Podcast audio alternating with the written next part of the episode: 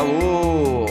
Estamos aqui mais uma vez para mais um episódio do nosso querido e amado podcast. Eu aqui de novo consegui voltar mais uma semana e hoje a gente vai bater um papo sobre a lição 9 aqui da nossa, da nossa lição jovem, que tem como título Casados com Cristo.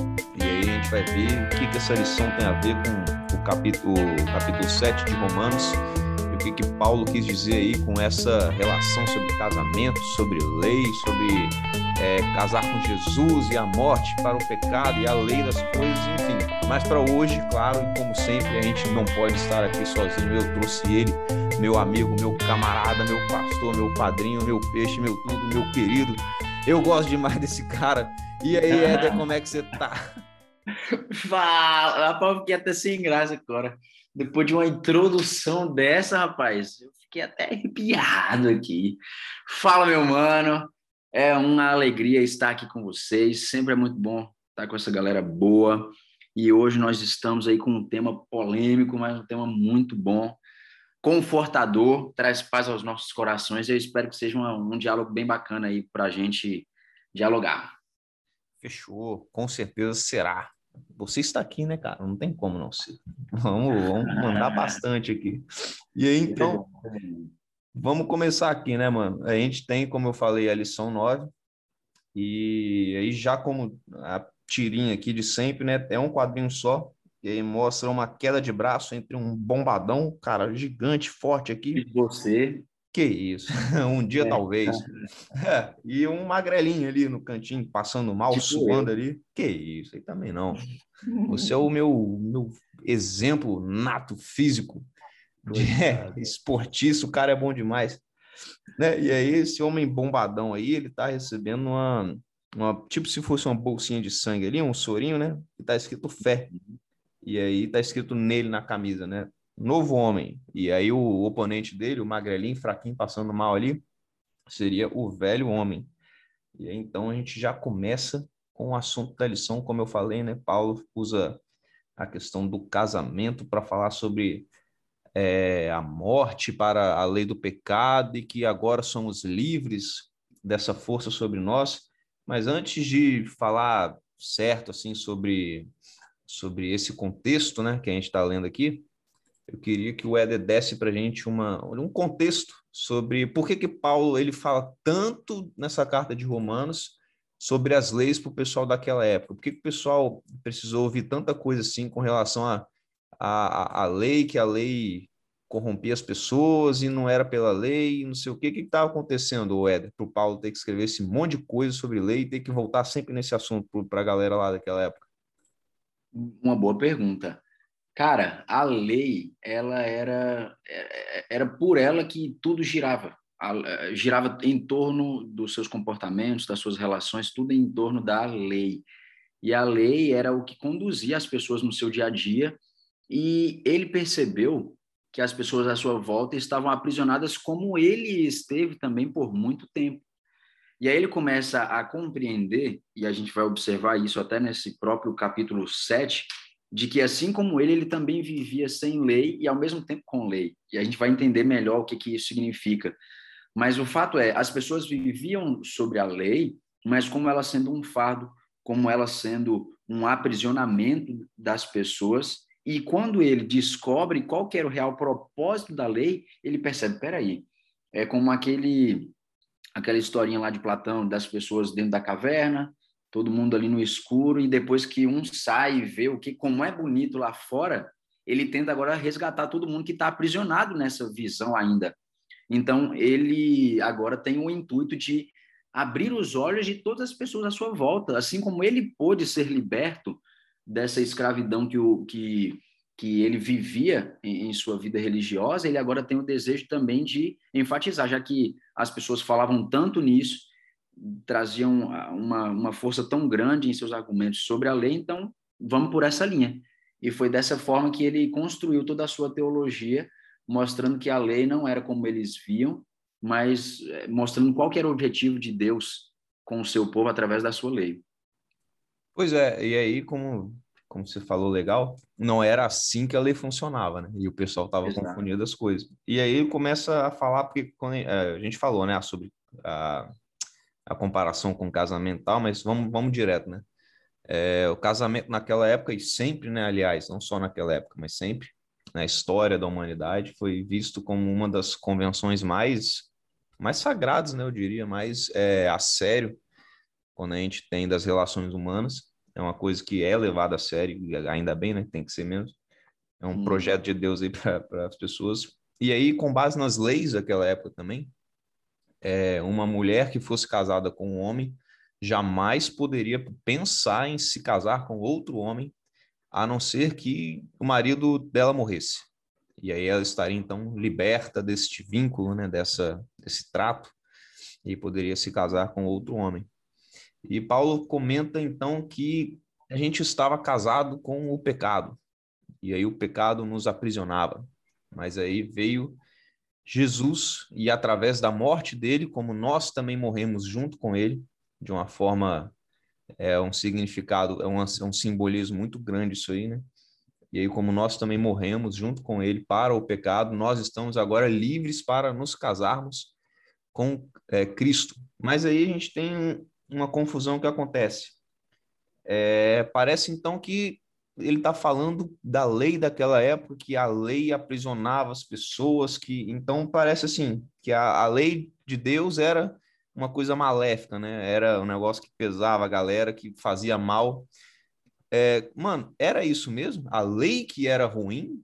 Ou o pessoal fez uma bagunça generalizada que acabou tornando esse, esse panorama, essa situação, uma coisa recorrente naquela época? E isso é mesmo culpa da lei ou é culpa da galera que fez coisa errada e não entendeu como é que funcionava? Esse aprisionamento com relação ao pecado tem a ver com a lei de Deus unicamente? Muito bom. É, como você disse, Paulo ele utilizou de um exemplo muito muito atual para aquele pessoal, né? O casamento como sendo algo sagrado, ele mostra, pessoal, ninguém pode se divorciar de uma pessoa por quaisquer motivos, mas somente depois que essa pessoa morre, aí você está liberado para ter uma outra relação as pessoas elas precisavam entender e o que Paulo mostra aqui é de que ao invés de pensar em lei e liberdade de não precisar seguir a lei, ele está falando de duas naturezas. Ele está falando aqui de uma natureza carnal e uma de natureza espiritual, porque o livro de Romanos ele é construído dessa forma, uma crescente. E a gente estudou na semana passada justamente essa questão de escravos do, do, do, pecado e escravos de Deus, no capítulo 6. Mas aqui nesse capítulo, nós observamos que o que ele está querendo dizer, e é importante a gente entender isso, e só abrindo um parêntese, hoje em dia, algumas pessoas se utilizam desse texto mostrando que a lei sendo escravizadores, sendo ruim, sendo tudo de, de, de negativo, abusiva, Agora, depois que Jesus veio, nós não precisamos mais seguir a lei. Agora nós temos liberdade, nós temos paz. Mas, na verdade, não é isso que, que Paulo está querendo dizer, até porque no verso 10, no verso 12, ele diz: a lei é santa e o mandamento é santo, justo e bom. Então, se a gente pensa dessa forma de que a lei ela é abusiva, de que ela não tem nada de bom, a gente começa a ter alguns problemas voltando ao mesmo tema que a gente está estudando durante todo o trimestre, sobre as alianças. E a primeira coisa que a gente precisa entender é que é, as pessoas então mencionam, né? Agora eu posso me casar com Jesus porque a lei foi abolida na cruz. Será? Se a gente pensar dessa forma, a gente então tem que anular muitas coisas que existem no Antigo Testamento. Porque em Jeremias 31, do verso 31 a 34, mostra a relação de Deus com o seu povo como sendo um matrimônio. E quando as pessoas rompem esta aliança com Deus, ele fala: eles quebraram a aliança comigo. E apesar de eu ter sido o seu esposo, Jesus aqui, Deus, ele é apresentado no livro eh, de Isaías, no livro de Oséias, como sendo um marido de Israel. Isso eu até falei na classe da semana passada, né? Deus ele tem uma relação conosco através da aliança como sendo de um marido de uma mulher. E a gente deve é, é, prestar essa, essa relação de obediência um para com o outro. Então, se eu descarto essa ideia de que eu agora estou me casando com Jesus, mas e aí, o casamento que Jesus tinha com o povo de Israel no Antigo Testamento, ele foi abolido? Não, o casamento ele existiu desde sempre. O problema todo era como as pessoas conseguiam lidar com relação a a, a lei. Então, aqui, Paulo não está querendo dizer que a lei é ruim, até porque no verso 7 ele diz: Diremos, pois, a lei é pecado? De modo nenhum. Mas eu não conheci o pecado senão por intermédio da lei. Pois eu não conheceria a cobiça se ela não dissesse, não cobiçarás. Então, a lei ela nunca foi para ser algo negativo para nós, mas era simplesmente para nos mostrar onde estávamos em erro, onde estávamos em pecado. E quando nós entendemos que vivendo pela carne, é o que Paulo diz no capítulo 6, agora eu sou liberto do pecado, eu sou liberto dessa vida conduzida pelo espírito maligno, porque agora eu estou liberto para viver com Jesus e para me relacionar com ele de forma é, integral, né? A morte na, na, na, na vida cristã, a gente já estudou também em Romanos, capítulo 6, que é através do batismo. Então, todo cristão, quando morre para o mundo através do batismo, agora ele tem a oportunidade de se casar com Jesus. E agora sim você vai ter liberdade plena. Show demais. E é o que você falou, cara. A gente, quando a gente volta lá em, em Jeremias, né, como você disse, ah, então é, é, quer dizer que aquele casamento acabou e aí agora a gente tem um novo casamento, não é uma coisa louca assim, não. É, nunca Deus nunca rompe com a parte dele. E aí, como está escrito aí, outros, outras partes da Bíblia também, o povo rompe com a sua parte. E aí, como você tem um rompimento, ora, não tem como você continuar com um trato, com, uma, uma aliança, né? Sendo que uma das partes abandonou o seu papel, abandonou a sua, a sua função nessa aliança. Uhum. E aí, porque isso abre uma margem de interpretação muito perigosa, que é aquela assim, ah, então Deus fez um negócio é, que não funcionou, Deus fez um, um trato que não deu certo, Deus então fez um, um, um, algo com o povo e aí não não não é Deus fez o que não funcionou Deus fez um, um, um trato maravilhoso que não foi aproveitado pelo povo. Quando ele fala né? pois é quando ele fala desse desse ah então é, eu deixei esqueci da aliança deixei para lá. Antes porque o povo abandonou o lado dele. Deus nunca cara é o que a gente fala a gente viu acho que era duas ou três lições atrás. Quando a gente comenta sobre esses detalhes é, da atuação de Deus com relação a, a, nós, com relação a tudo, todas as coisas, Deus não, não pode ser um ser esquisito, um ser que uma hora é assim, outra hora é de outro jeito. Uma hora que decide alguma coisa e depois ele muda de humor, né, entre aspas, assim, e aí decide outra coisa completamente diferente. Isso não pode. Se isso for uma visão de Deus, então tá, algo está errado aí, não tem como. E aí a gente vê que Paulo ele fala muito, ele, ele bate muito no termo lei do pecado. E isso acaba também confundindo a, a, leitura da galera, porque parece o quê? Que a lei do pecado era como se fosse a lei antiga, e aí a lei antiga induzia as pessoas a pecar.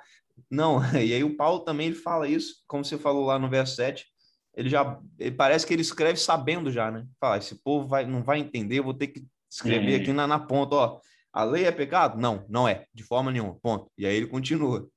Mas uhum. o povo continua também pegando partes assim da carta e falando, ah, e aí Paulo fala que né, é só pela lei que ele sabe o que é pecado, então a lei induz ao pecado. Não, não, não é assim. E ele comenta sobre um dos aspectos muito interessantes da, da do comportamento humano, que é, tem até uma história pessoal para contar sobre isso. Quando eu era criancinha, minha mãe estava usando o forno para, não sei lá, fazer um pão, um, uma lasanha, nem sei o que, que era. E aí eu era muito criancinha mesmo, não sei quantos anos eu tinha. E aí eu tava olhando pro forno assim, e aquela luz acesa, aquele negócio bonito, né, um calorzinho gostoso. E eu fui chegando perto, aí minha mãe virou para mim e falou: "Não encosta no forno". Aí eu olhei para ela e encostei no forno. Resultado, eu me queimei, mas eu podia ter ouvido a minha mãe. E isso é uma coisa cara, é absurdamente presente na, na nossa sociedade. Isso de assim, ó, isso não é para ser feito. E aí isso cria na pessoa um, um, sentimento assim, uma curiosidade, um negócio de por que, que isso não é para ser feito. E aí eu ouço né, explicações do porquê, as, as respostas do porquê, e ainda assim eu preciso saber por conta própria por que, que isso não pode ser feito. E aí eu vou e faço, e aí eu percebo então que realmente aquilo não era para ser feito. E é isso que Paulo comenta quando ele fala sobre isso de, ah, eu só sei o que é cobiça, porque a lei fala, não cobiçarás. Porque é aquela, aquele, aquela comparação que eu sempre gosto de fazer, eu sempre bato nela, que a lei ela existe para nos mostrar aquilo que é errado. Ela é como se fosse o nosso espelho da alma, o que reflete o caráter de Deus para nós. Então, quando eu olho para a lei, eu me vejo é sujo, eu me vejo uma pessoa que faz o que é errado, que não não está nas coisas certas. Só que o espelho ele não vai me limpar, ele não vai cuidar de mim, não vai me tratar. Isso aí tem que ser da minha parte. Então a lei serve só para isso, só para mostrar, evidenciar aquilo que não está certo. Então quando quando o pessoal pega isso e fala assim, não, porque a lei nos induz ao errado, não, não, não, pode ser isso, porque isso seria uma distorção completa. Imagina só que loucura, cara. Deus criar um mecanismo naquela época um, para um, um povo que ele amava, uhum. toda, né, toda a essência dele, um povo escolhido, ele cria um mecanismo de aprisionamento, sendo que ele tira o povo do cativeiro várias vezes, e aí, né, cuida do povo, não sei o quê, e aí ele cria um mecanismo de, de, de corrente para o pessoal ser induzido ao erro. Cara, que loucura é essa? É uma coisa que chega a ser até, assim, eu não sei, quando eu ouço esse tipo de, de argumento, eu paro e penso assim, cara, não é possível que, que alguém pense nisso assim de forma séria, né? Como se realmente Deus fizesse isso e tal. Deus ele é um ser coerente, ele é uma uma coisa que faz sentido. Então não tem como querer dizer que que a lei de Deus induz ao pecado, mas o povo através desse desse espelhamento, né, do, de entender o que as coisas são para ser feitas e como não são para ser feitas, eles decidiram também ter esse conhecimento por conta própria e aí acabaram se aprisionando ao pecado.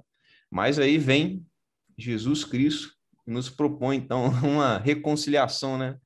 Uma Isso. terapia de casal através da morte dele, para a gente poder de novo estar livre, né, Éder? Sim, e olha só, Galter, uma coisa que é importante a gente entender, né? É, Paulo, a ênfase de Paulo é de dizer que antes da lei, a gente não conhecia o pecado, né? Poxa, então às vezes a gente pensa, ah, então para que, que foi criada a lei, cara? Era tão bom então a gente não precisar conhecer o pecado. Mas a lei ela sempre existiu. E a lei ela está relacionada à questão da vontade. No momento ali de Adão e Eva no jardim, a vontade de Deus era que eles não comessem o fruto. Então, é, o fato deles terem comido, isso interviu, isso entrou em choque com a vontade que Deus tinha para com eles. Hoje, se a gente for parar para pensar, por que, que a lei existe? Não poderíamos não, não ter a lei para a gente não saber que a gente estava em pecado, que a gente estava em erro? Mas se a gente vive é, com a consciência de que a gente não tem pecado, para que, que eu preciso de um Salvador? Para que, que existe Jesus? Para que, que ele veio a este mundo? Por que, que eu tenho que buscá-lo todos os dias? Se eu não tenho pecado, eu estou perfeito. E quando Paulo ele diz isso no verso 9, ele diz: Outrora eu vivia sem lei, mas vindo o mandamento, reviveu o pecado e eu morri. Quando ele diz aqui, outrora eu vivia sem mandamento, sem lei, como assim ele vivia sem lei? Ele era fariseu, cara. Fariseu era o mestre das leis, era o que conhecia tudo. E ele diz aqui que ele não ele não não tinha, ele não vivia, ele vivia sem lei ainda, por quê? Porque ele ainda não entendia qual era a finalidade da lei. Porque o risco que a gente corre em pensar que a lei se restringe apenas em em a, a, letra velha, como ele mesmo diz também na, no verso 6, eu preciso viver então uma, uma, vida religiosa legalista. Eu tenho que fazer tudo, porque eu fazendo tudo eu vou passar a ser uma pessoa boa, que eu não vou precisar de ajuda de mais ninguém. E a gente descarta Deus dessa, dessa história. Mas depois que ele entende o que é o pecado, que vai muito além de apenas a velha letra, aí ele percebe: caramba, para onde eu for, eu vou perceber que eu sou pecador eu vou para um lado, eu tento fazer o que é certo, eu vou para o outro, eu vou tentar ver se aqui melhora, mas no final das contas, eu sempre serei pecador, porque o mandamento sempre vai me mostrar, você é pecador, a sua carne não, não tem nada de bom, o salário do pecado é a morte, então o que vai me levar sempre a entender é, eu preciso de ajuda, porque eu sozinho não vou conseguir, e é por isso que vem Jesus, para falar, calma, você não está sozinho, esse desespero ele é real e o pecado ele tem o objetivo de nos levar a esse desespero. O mandamento tem esse, esse objetivo. Não desespero de pensar estou sozinho, estou perdido, mas é de nos levar à necessidade de buscar ajuda. que a gente só encontra em Jesus. Então, essa é a finalidade da lei, de me mostrar que eu preciso. Porque se não tivesse ela, nós não iríamos buscar o real antídoto para o nosso pecado. Isso mesmo, cara. E é perfeito. É, essa banalização né, da lei faz com que a gente, então, viva no modo automático e não, nem saiba. Ah, por que, que eu faço isso? Ah, é porque sim, porque está na lei. Show. Hum. Mas e aí? É, é só por isso porque está na lei? Não é, não é uma coisa assim de coração, uma coisa pensada, uma coisa é, desejada, né? Uma, uma, de fato, uma mudança na sua vida. Você faz aquilo porque você entende o que Deus fez por você, você entende todo o contexto cósmico, universal da coisa. Não é, não é nessa. E aí é esquisito porque é um esforço, parece que em vão, você está se esforçando à toa, porque você não está de fato com seu coração ali, né? E aí o que o povo fez foi exatamente isso, foi essa essa banalização de Deus, a ponto inclusive de, como você falou, deles levarem a moral deles tão lá em cima, que Deus é tá, ele estava ali, mas estava em segundo plano. Deus estava ali quando eu precisasse, né? E como eu sou uhum. muito bom, eu não preciso de Deus toda hora. Eu posso me, me, me satisfazer tranquilo. E esse é o grande ponto, acho que dessa dessa lição é, trimestral toda, né, que a gente comenta sobre as alianças e a aliança eterna, que sempre é o, o lado humano errando e na visão e, e distorcendo as coisas. Então a gente vê que essa visão sobre a lei foi porque o povo pegou a, essa aliança que Deus tinha feito. Por, por que, que a aliança antiga né, é, é tratada como uma coisa falha, defeituosa, que não deu certo, que teve que ser corrigida, se teve que ser atualizada, como a Vitória falou, a esposa do nosso querido pastor Yuri, no podcast passado. Que, que essa aliança teve que ser atualizada? Porque o povo se corrompeu. Só por isso. O povo pegou uma, uma estrutura linda, uma coisa maravilhosa, porque se a gente for ver também a essência das alianças é a mesma. É como se elas uhum. compartilhassem o mesmo DNA, né? Como se fosse a mesma coisa, mas com roupagens diferentes, com aparências diferentes, por causa de contextos diferentes, histórias diferentes, personagens, povos, né? E aí eles pegaram essa estrutura linda que Deus tinha proposto para eles e aí falava, olha só, se vocês seguirem os meus mandamentos, tá tudo certo, tá tudo de boa. E o povo, não, beleza, a gente vai seguir. E de fato, eles se preocuparam tanto em seguir que esqueceram o porquê desses mandamentos serem seguidos. Não era uma coisa de uma corrida pessoal, né? Não, eu, eu vou guardar o sábado mais do que o meu parceiro ali, porque Deus pediu. Eu vou, eu, eu vou segurar minhas mentiras aqui, porque Deus falou que eu não posso dar falso testemunho. Não, mas eu vou, eu, eu não vou cobiçar nada do meu próximo, porque eu, é, eu sou mais, mais interessante que o João ali, que, que ele eu tô ligado, que ele tem uma invejinha do, do Éder, que é um pastorzão massa, não sei o quê, faz umas uhum. pregações incríveis. E aí ficou nessa disputa, assim, tanto que o próprio Paulo, como ele comenta, o cara, bicho, não devia ter, naquela época, talvez só os mestres dele, pessoas mais inteligentes, mais capazes de compreender, de entender, de saber da lei do que Paulo. Cara, Paulo era um gênio, Paulo, Paulo falava uhum. não sei quantas línguas, Paulo era desenrolado com a galera, Paulo ia ali, ia aqui, todo mundo sabia quem era Paulo. Então, esse cara, se ele no, no auge do auge dele, ele percebeu o erro que ele estava, através aí de uma intervenção diretíssima de Deus, né, também, ele entendeu e falou, cara, eu tô, eu tô, tô cego, tô, tô fazendo as coisas sem, sem saber da proporção que isso está me causando e causando aos outros também. E aí ele viu e entendeu, e aí ele vai falar sobre as, as respostas humanas das alianças, né, e as, as experiências dessas alianças, ele entendeu, cara, eu preciso que o povo entenda que esse relacionamento com Deus não é um relacionamento de causa e consequência, né? Eu obedeço a Deus para ganhar alguma coisa em retorno, para aumentar minha moral. Eu obedeço a Deus para o pessoal olhar para mim e me achar bacana, e me achar um cara diferente. Não, eu, eu, tenho que obedecer a Deus de forma sincera, de forma de, de gratidão mesmo.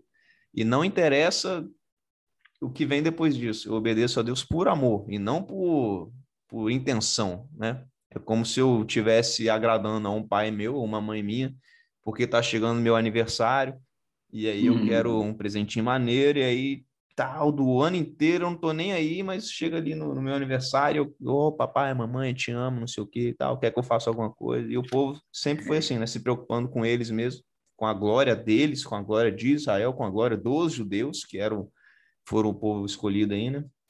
Por Deus uhum. para essas alianças.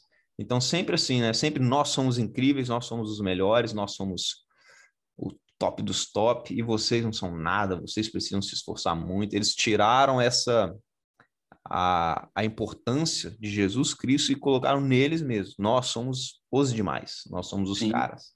E, e, Galter, tem uma citação que Ellen White coloca, que o pessoal até colocou aqui na nossa lição, que diz assim, ó, quem não reconhece a própria pecaminosidade não consegue desenvolver um amor mais profundo por Jesus. Exato. A pessoa que é transformada pela graça de Cristo passará a admitir o seu caráter divino, mas o fato de não enxergar a própria deformidade moral é uma inequívoca evidência de que não tivemos uma visão da beleza e da excelência de Cristo.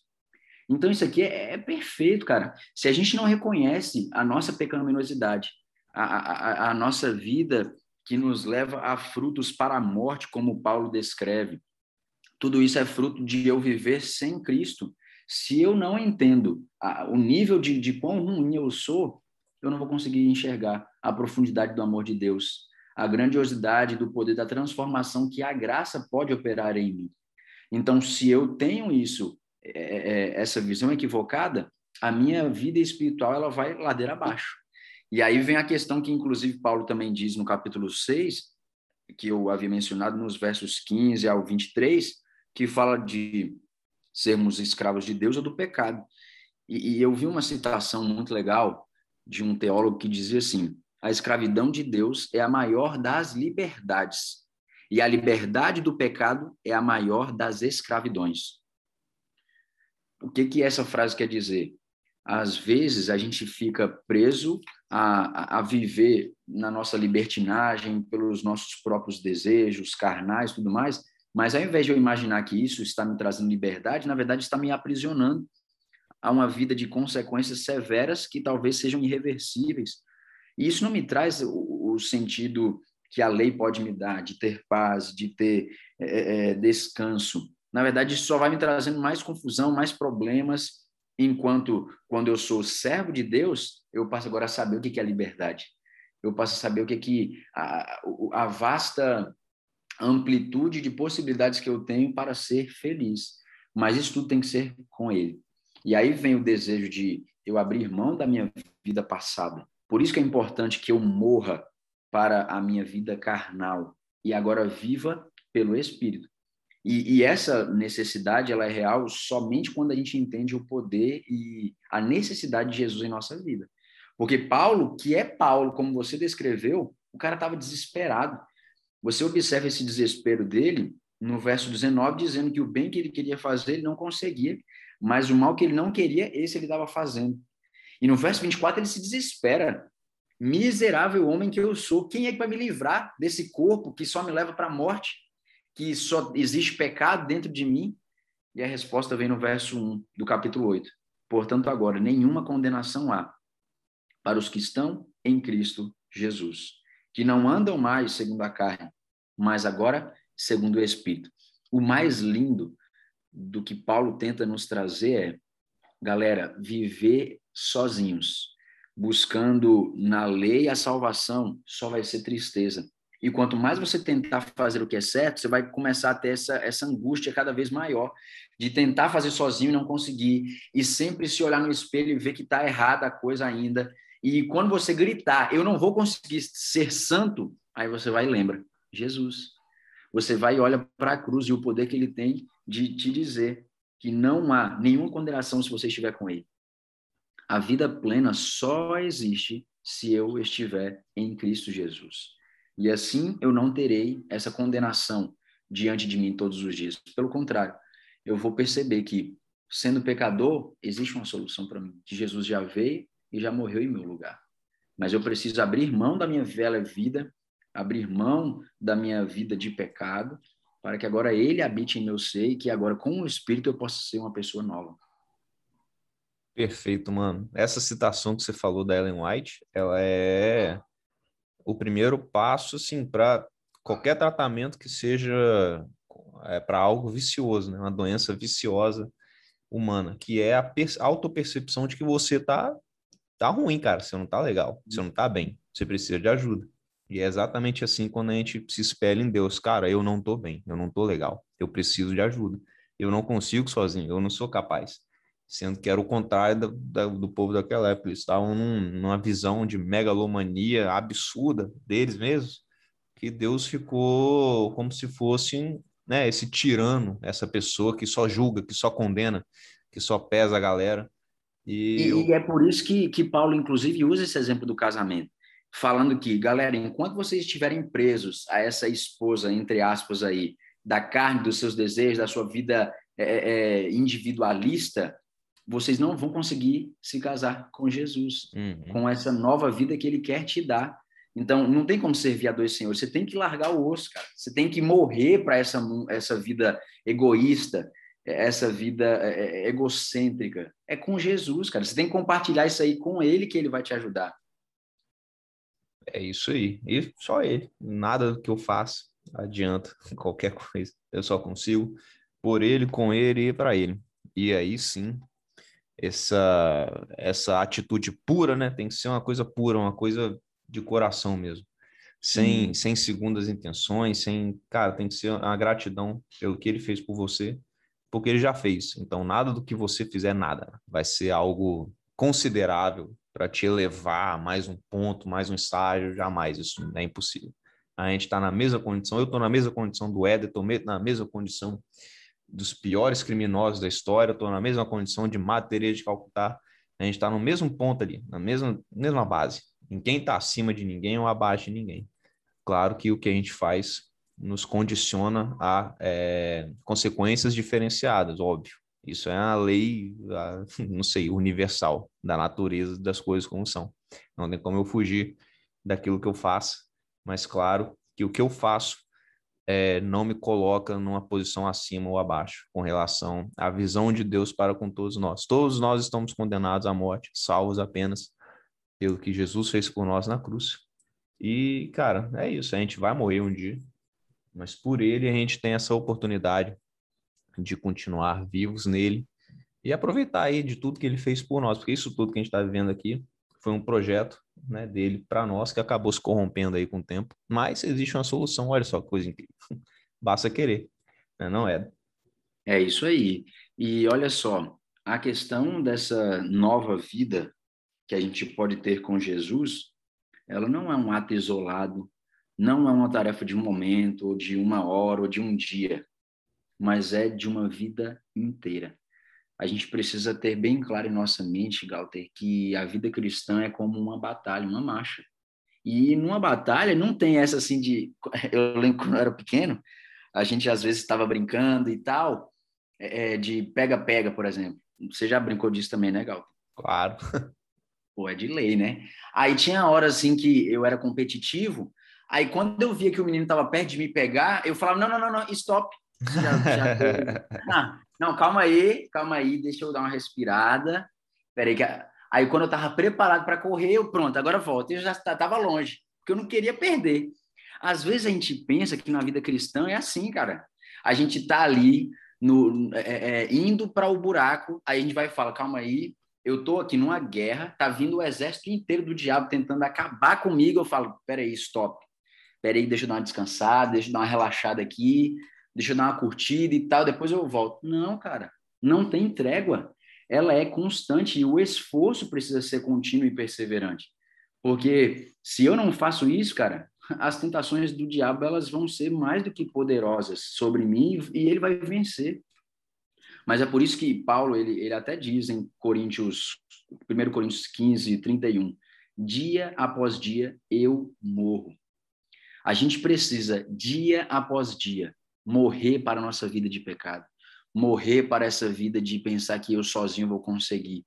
Todos os dias eu tenho que renovar essa aliança com Deus. Se hoje eu me prostituir é, é, é colocando outra pessoa no lugar de Deus em minha vida, hoje eu preciso me arrepender e hoje eu preciso morrer para essas minhas atitudes para viver com Cristo. Porque aqui diz que nenhuma condenação há para os que estão em Cristo, que não andam segundo a, segundo a carne, mas segundo o Espírito. Se eu tento andar segundo a carne, não vai dar certo. A condenação ela não existe somente para os que estão em Cristo. Então, se eu tento fazer isso sozinho, não vai prestar. Então, é no hoje que a gente deve se entregar a Deus. É no hoje que a gente tem que entender que nós precisamos honrá-lo, a gente precisa se quebrantar e se esvaziar de inveja, ciúme, conflito, o que for que desonre a Deus, isso precisa ser tirado das nossas vidas. Isso mesmo, meu mano. Mas estamos aqui já passando o nosso tempo limite, tudo que é bom dura pouquíssimo. É bom demais ter o meu querido Éder aqui para conversar sobre esse assunto muito legal, que é da lição. E Éder, então vamos chegar para o final aqui. Se você tiver é, uma, um detalhe ou, ou algo para deixar para a galera aí de importante que chegou agora e tal, fosse o resumo aí do nosso, da nossa conversa, o que, que você diria para essa pessoa? Muito bem. É, eu acho que a mesma estratégia que o diabo usou lá no Éden, que usou lá no, no céu, é a mesma que ele usa hoje, de tentar colocar em nossa mente que não tem problema a gente fazer algumas concessões na nossa vida. Abre uma exceçãozinha aqui, outra ali, ter uma vida dupla, mas o que a gente vê nas cartas de Paulo e é o que Deus quer falar para nós é que nós precisamos nos libertar de qualquer coisa que nos separe de Deus para que a gente possa de fato viver com Ele. Às vezes a gente fica nessa luta constante de eu quero ser melhor, mas eu não consigo. E calma, relaxe, porque Paulo, que era Paulo, também passou pelo mesmo que você esteja passando agora. Mas o bonito do evangelho é de saber que Jesus ele quer te ajudar. E o capítulo 8, verso 1 fecha dizendo que não há nenhuma condenação para você que está em Cristo Jesus. Então, assim como Paulo, você deve continuar lutando, é, se submetendo à vontade de Deus todos os dias, buscando a Ele não só em um dia no mês, no ano, mas constantemente. E dessa forma você não vai mais viver segundo a carne, mas segundo o Espírito. E certamente você vai ser salvo pela honra e pela glória do nosso Deus. Só depende de você. É isso aí, meu querido. Então, pessoal, foi isso para o episódio de hoje. Muito obrigado por você que esteve aqui nos ouvindo. Muito obrigado, Éder, por abraçar aí o meu chamado. É sempre um prazer, cara, estar com você. Valeu demais. Obrigado pelo convite. Sempre que precisar, estamos às ordens. Ah, ainda bem, que a gente precisa muito. Pessoal, você que quer conhecer mais da Hope, tá lá no Instagram, arroba E a gente tá também na nossa classe jovem lá na Igreja Central de Vitória. Muito obrigado, pessoal, pelo carinho, pela força. Estamos sempre juntos e até semana que vem. Falou!